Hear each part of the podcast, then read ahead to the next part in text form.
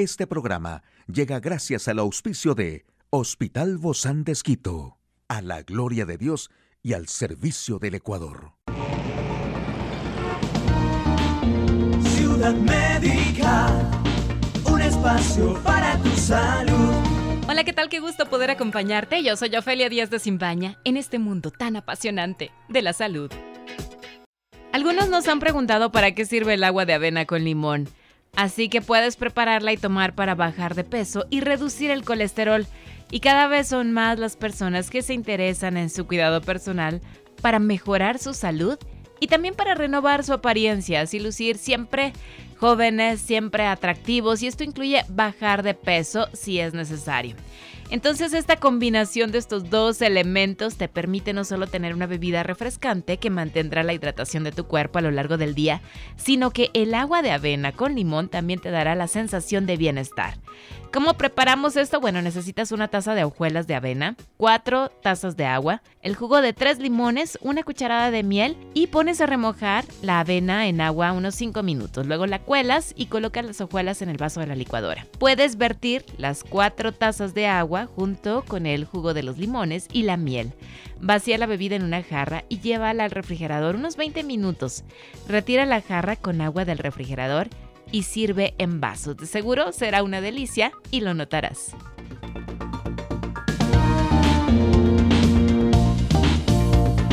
Un espacio para tu salud. Aquí el detalle de la información más actual. En el campo de la salud, el COVID complicado envejece el cerebro y reduce el coeficiente intelectual. Es muy urgente y estamos dando prioridad absoluta, indica la OMS sobre la nueva hepatitis. Identifican mecanismos que se activan en casos graves de COVID-19 en niños.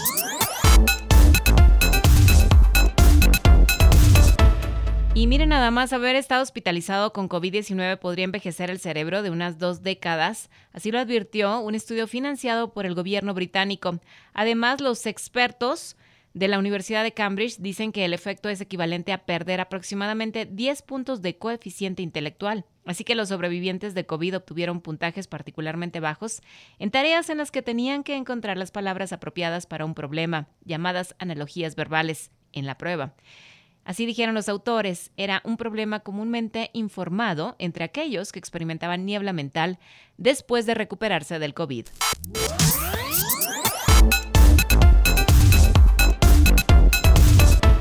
Pues la OMS ha asegurado que el aumento de los casos de la hepatitis aguda infantil de origen desconocido es un tema muy urgente al que están dando prioridad absoluta. Así lo aseguró en Lisboa el director regional de emergencias de la OMS, Gerald Rockenshop. La edad de los afectados oscila entre el mes y los 16 años. En la mayoría de los casos no presentan fiebre y en ninguno de ellos se ha detectado los virus asociados a estas dolencias como hepatitis A, B, C, D y E, según la organización sanitaria.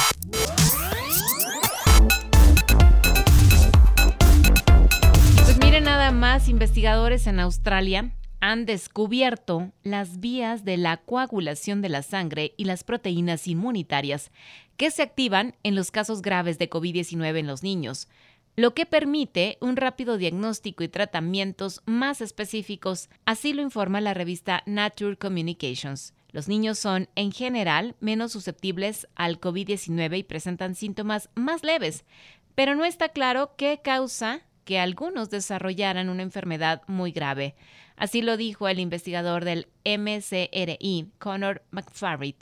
Los niños con COVID que presentan síndrome inflamatorio multisistémico, presentan fiebre, dolor abdominal, vómitos, erupción cutánea y conjuntivitis, lo que dificulta el diagnóstico rápido de los pacientes, así lo indica el estudio. Y bueno, dentro de estas investigaciones se encontró que 85 proteínas eran específicas del síndrome inflamatorio multisistémico y 52 proteínas del síndrome de dificultad respiratoria aguda. También se dijo que los descubrimientos fueron posibles con la ayuda de un enfoque experimental que ayudó a los expertos a investigar casi 500 proteínas que circulan en la sangre a la vez. Y bueno, los expertos del MCRI consideran que los resultados ayudan a entender los casos graves de COVID en los niños, lo que ayuda en el desarrollo de pruebas de diagnóstico para la rápida identificación de menores en riesgo.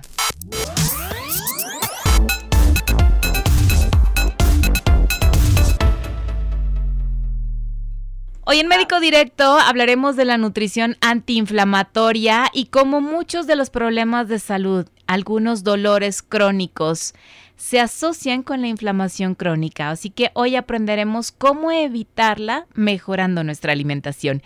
¿Quiere saber usted más de este tema? Lo invito a que nos acompañe. Una charla amigable con nuestro invitado. Recibimos con muchísimo agrado a María José Paredes, ella es nutricionista del Hospital Bozán de Esquito. Gracias, Majo, por acompañarnos el día de hoy y bueno, por hablarnos de este tema que realmente nos deja pensando, ¿no? ¿Cómo es que muchos problemas de salud se asocian con el dolor crónico, con la obesidad y cómo podemos aprender a mejorarlo cambiando nuestros hábitos de alimentación? Hola, Ofe, qué gusto estar contigo y bueno, con todos nuestros radioescuchas, eh, hablando de esta dieta antiinflamatoria que es como hace, como tú lo dices, funciona totalmente a nivel de todos estos cuadros metabólicos eh, actuales o que ya habían preexistentes, pero no lo sabíamos. Y si hablamos de todo eso, mm, decimos por qué muchos afectan y por qué no. Y, deberíamos partir de primero que la nutrición antiinflamatoria es una nutrición protectora. Entonces, lo que hace es trabajar en cubrir ciertas áreas de nuestro organismo, nuestro cuerpo, nuestro cerebro, que es un sistema, un conjunto total, donde tenemos puntos de inflamación. Y partiendo de esto hay eh, los alimentos proinflamatorios o también los alimentos antiinflamatorios que, que causan todos estos malestares y por eso tú mencionabas eh, la obesidad, el síndrome metabólico, también vemos que hay una correlación con lo que es la alteración de la microbiota, eh, lo que es también, por ejemplo, problemas de la diabetes mellitus, problemas al momento que tú desencadenas o, o, causas esta resistencia con ciertos tipos de celiaquías, pacientes con cáncer, o alteración a nivel de arterias, que hablamos mucho de la enfermedad de arteriosclerosis. Entonces son... Las alergias, ¿no? También. Sí, que se complican, claro, le complicas mucho más a nuestro sistema inmunitario cuando de por sí hay una resistencia o un sistema obesogénico, un sistema al momento proinflamatorio. Entonces, aquí sería muy pertinente decidir o saber si estas dietas con alimentos antiinflamatorios. Llamamos dietas porque es un régimen, ¿no? El que seguimos. No es que te mueres de hambre y no comes nada, no a eso nos referimos. Pero estas dietas o base de la dieta antiinflamatoria son para todos, o sea, todos deberíamos escogerlas o solamente para aquellos que dicen, no, sí, es que tengo este tipo de enfermedades que acaban de mencionar. Por supuesto, funcionan para todos, porque que eh, no es un régimen o una dieta que te va a restringir, sino al contrario te beneficia porque tú incorporas alimentos nutritivos, alimentos que podemos comprarlos, que son asequibles. Muchos son distintos, muchos los tenemos en casa dentro de nuestras compras, nuestra dispensa diaria, pero principalmente tomar en cuenta que esta dieta o este nombre que le tomamos como antiinflamatorio se compone de alimentos que lo que buscan es disminuir la respuesta inflamatoria y mejorar el estado de salud. Entonces nunca va a ser una restricción, sino al contrario es un aporte de antioxidantes y ciertos componentes que tienen los alimentos de, nuestro, nuestras compras, de nuestro día a día. Favorecen a eso. Potenciarlos sería la parte importante dentro de este régimen. Entonces sí, vamos materia a la acción, ya hasta tengo mi pluma, mi cuaderno listo. ¿Cuáles son estos mejores alimentos antiinflamatorios? Y cómo debemos así combinarlos también, ¿no? Porque a veces los consumimos solos o a veces se pueden consumir combinados y potencializan aquello que queremos desinflamar. En esta primera parte un poquito te voy a hablar cuáles son y luego te puedo explicar y, y explicarles a todas las personas que nos están escuchando el día de hoy cómo poco pueden englobarlo en su día a día. Partiendo de esto, vamos a los, eh, lo que son los ácidos omega 3. Los omega 3 eh, benefician a la reducción de lo que es este, este proceso, esta respuesta inflamatoria y son el pescado. Los pescados azules eh, se habla mucho que tienen un mayor contenido. Aquí son el salmón, la sardina, las anchoas, las sardinas o el atún. Oye, puede ser atún en agua estas sardinas que son enlatadas y también el atún que es enlatado? Puede ser, eh, pero principalmente que solo sean en agua o en aceite de oliva, porque hay muchas de estas opciones de sardinas que te vienen añadidos con aceite de girasol, aceites de palma, con una pasta de tomate, con aderezos extras que no es lo que estamos puntualizando. si los podemos ocupar frescos sería ley, pero si por situaciones de compras o... O, de, de costo también. Buscamos en agua, también es costo correcto. Así que hay la opción lista, pero aquí eh, un poco diferenciar cuál comprar. Perfecto. Ya, eh, adicional a esto, los omega 3 no solo involucran eh, lo que son pescados, también involucran lo que son em, las semillas, las nueces o los frutos secos, que, también funcionan mucho. En algunos países o en, en, ciertos del momento compras que muchas personas tal vez por la invitación también ya pueden comprar algas, que también las encontramos dentro del supermercado. Así que si tenemos la opción algas o microalgas y es añadirlas dentro de nuestras preparaciones para una, eh, una carne o al momento añadidas como eh, una opción dentro de nuestras vegetales, nuestras verduras, podrían servir. Dentro de los frutos secos a veces consumimos también el arándano, pasas, el maní. Háblanos un poquito de estos porque no están dentro de esta lista, ¿verdad? Dentro de la lista de los alimentos antioxidantes sí te los iba a mencionar lo que son los alimentos eh, como los arándanos o los frutos rojos, los alimentos que tienen color eh, rojo las frutillas, moras, al momento puede ser también de color naranja la piña. Eso también cumple una función por su poder antioxidante o por sus componentes o propiedades antioxidantes actuar totalmente en, la, el funcionamiento de los radicales libres y actuar totalmente en una función adecuada en el organismo. Así que frutas de color naranja, amarillento, rojas, sí, podrían ser una opción. Otro de los alimentos fuentes eh, o, de función antiinflamatoria es del ácido leico y el ácido, eh, lo que es omega 9. Este lo encontramos en el aceite virgen de oliva. Si encontramos un virgen o extra virgen, funciona mucho mejor. También aquí se involucran las nueces, el aceite de lino, que también ya lo encontramos en las pechas con marcas nacionales o extranjeras que podrían servir.